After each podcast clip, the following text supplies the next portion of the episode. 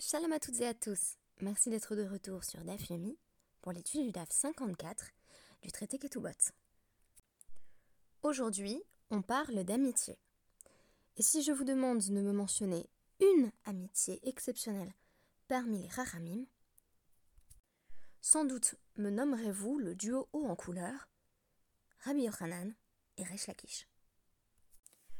La référence aux essais de Montaigne s'imposait donc, puisque Montaigne et son contemporain la Boétie étaient unis par une amitié passionnelle.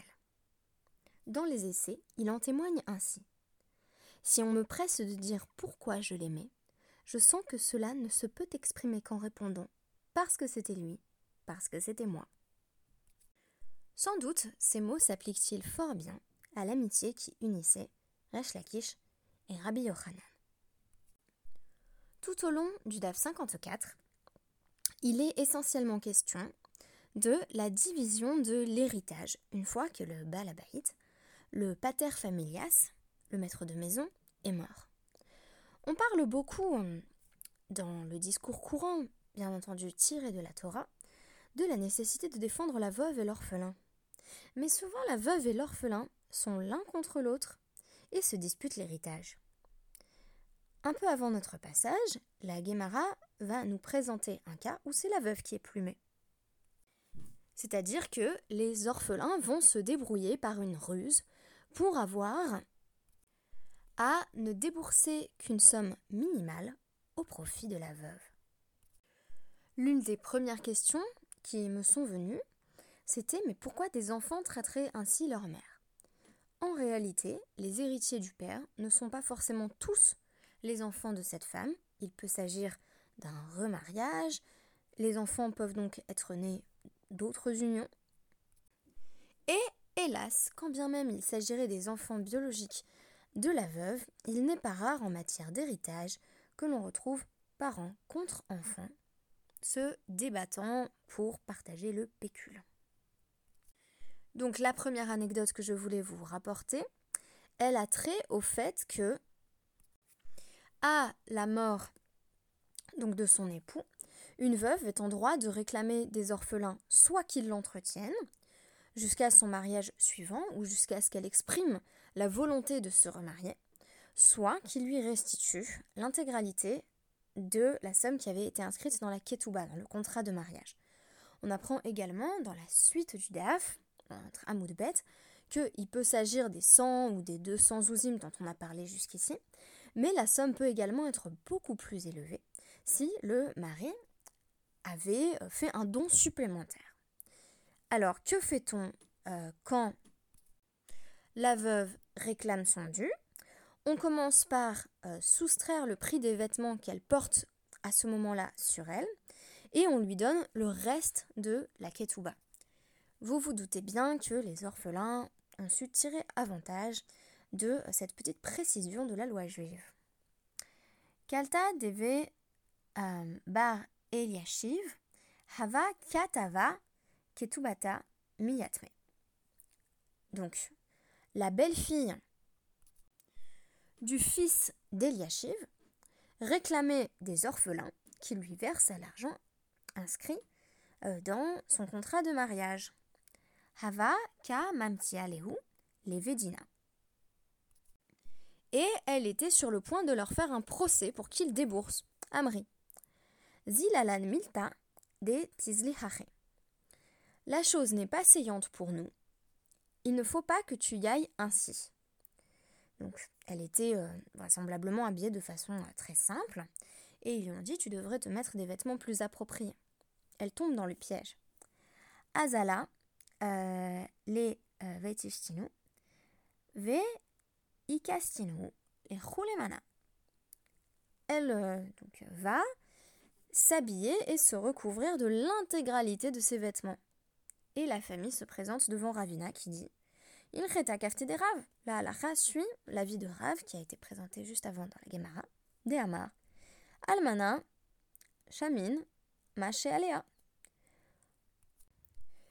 Une veuve qui réclame la somme inscrite dans sa ketouba on évalue le prix des vêtements qu'elle porte et on le déduit. Dans ce contexte, ce sont donc les orphelins qui s'en tirent à bon compte, puisqu'ils ont pu déduire de la somme de la ketouba tous les vêtements de cette femme, la veuve. Dans d'autres cas, à l'inverse, c'est la veuve qui va bénéficier d'une part substantielle de l'héritage. On nous rapporte qu'arrivé des Rabbi Yochanan Havaleu Itat Abba des Hava euh, Kamasfeda Maisonnet. Donc il y avait des proches de Rabbi Yochanan qui euh, avaient dans leur famille une veuve, donc la femme de leur père, qui a pas l'air d'être leur mère, qui euh, dilapidait tout l'héritage. C'est-à-dire qu'elle demandait beaucoup aux enfants de, son mari, de son défunt mari, pour qu'ils l'entretiennent.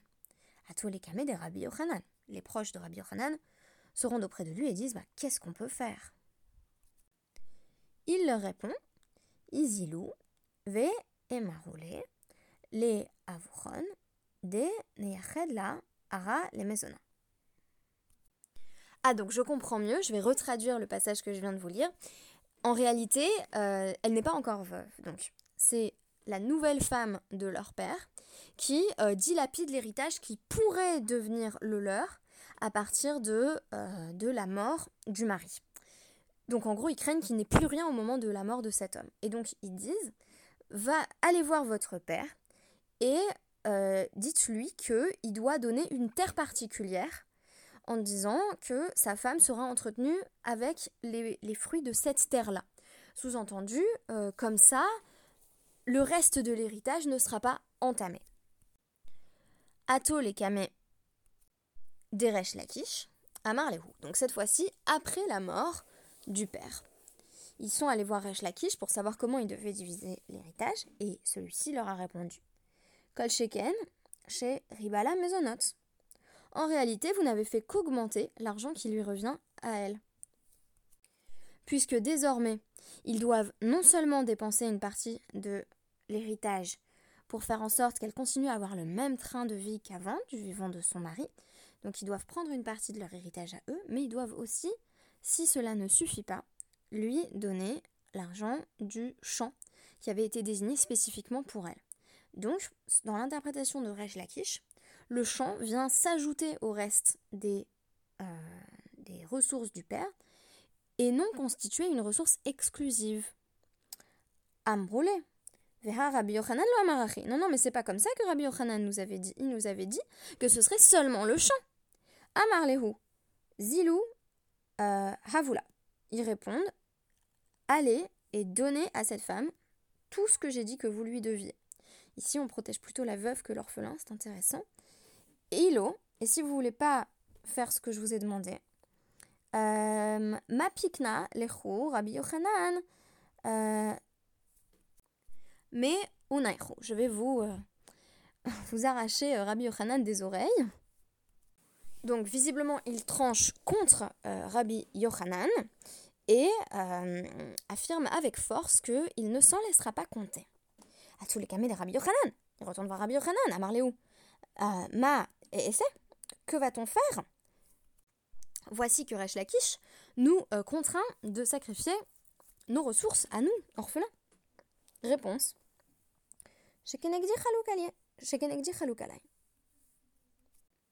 Donc, ah non, en réalité c'est Amar Lehu, c'est pas Amrou, euh, Amroulo. Donc c'est, euh, il leur répond, quand ils disent qu'est-ce qu'on va faire, puisque Resh Lakish a statué contre nous, il leur dit Ma et c'est qu'est-ce que je vais faire, qu'est-ce que je peux faire Un homme qui est mon égal est en désaccord avec moi et il a déjà tranché pour vous.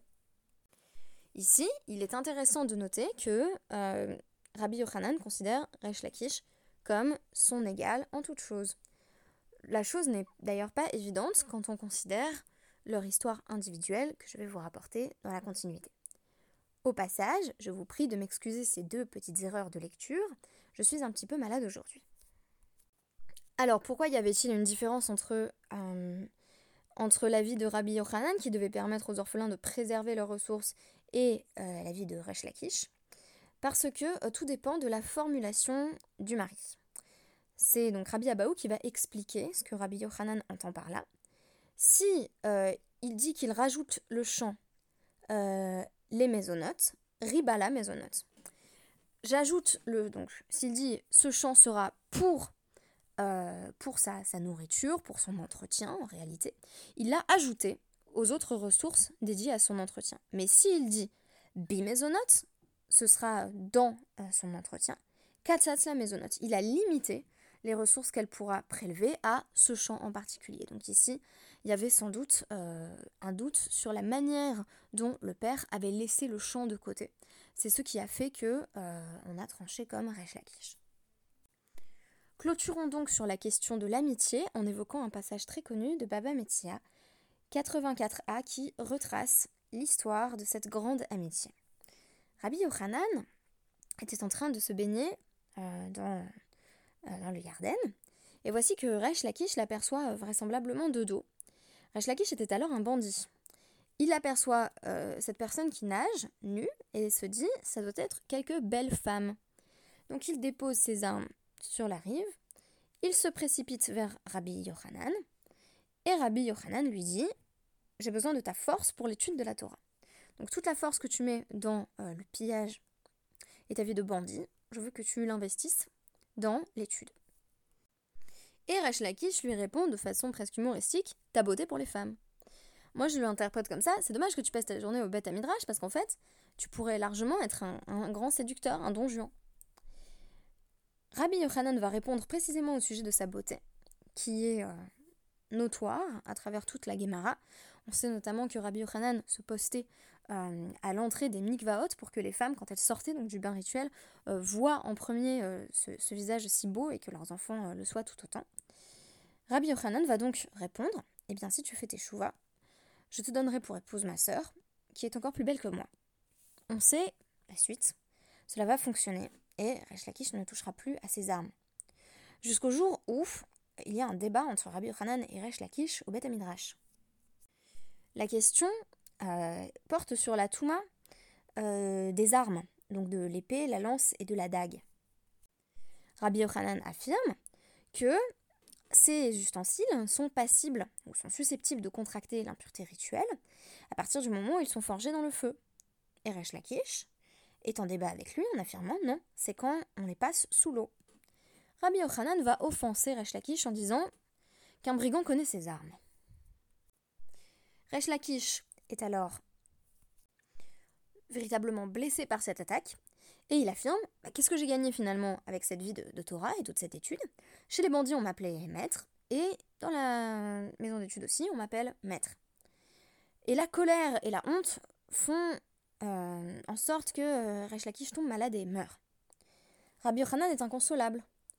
Les sages te disent alors, on n'a qu'à lui trouver un autre compagnon.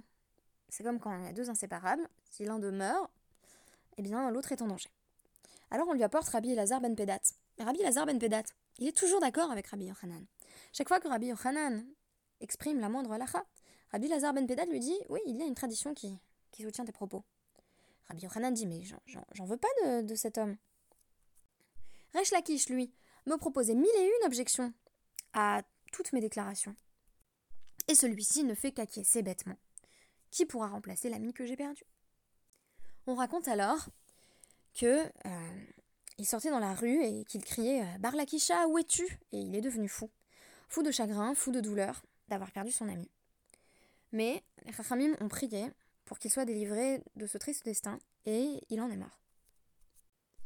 Il y a quelque chose de tragique dans cette amitié, il n'y a pas lieu de le nier, et cependant quelque chose d'éminemment beau. On a face à nous le portrait de deux hommes qui viennent de mondes très différents, l'un qui semble né dans le monde de l'étude, qui y est comme un poisson dans l'eau, l'autre qui est un Baal Teshuvah, comme Rabbi Akiva, ramené au judaïsme de la Torah par sa femme Rachel. De manière générale, la Teshuvah ne vient pas purement de soi-même, puisque on ne sait pas encore ce qu'on manque, tant que l'on n'a pas rencontré des juifs et juives qui peuvent nous guider sur ce chemin de retour. Ce qui est magnifique, c'est que dans l'histoire de Rabbi Akiva, le retour se traduit euh, par une étude de la Torah très intensive, mais aussi par le mariage avec Rachel, la fille de Kalba Savoie. Dans l'histoire de euh, Rabbi Yochanan et Lakish, c'est l'amitié de toute une vie qui débute et qui va se traduire à travers d'innombrables débats euh, talmudiques dont je n'ai fait que vous donner aujourd'hui un échantillon. Mais ce qui m'importe, c'est que ce débat n'était pas un débat comme les autres. C'est un débat où Rabbi Yochanan plie devant Resh Lakish en disant J'admets que c'est devenu un sage comme moi, c'est mon égal. Sans doute est-ce le fondement de toute amitié sincère et durable. Le fait de reconnaître que l'on a en face de soi non seulement une personne respectable et digne d'amour, mais véritablement, au moins, son égal. Merci beaucoup et à demain.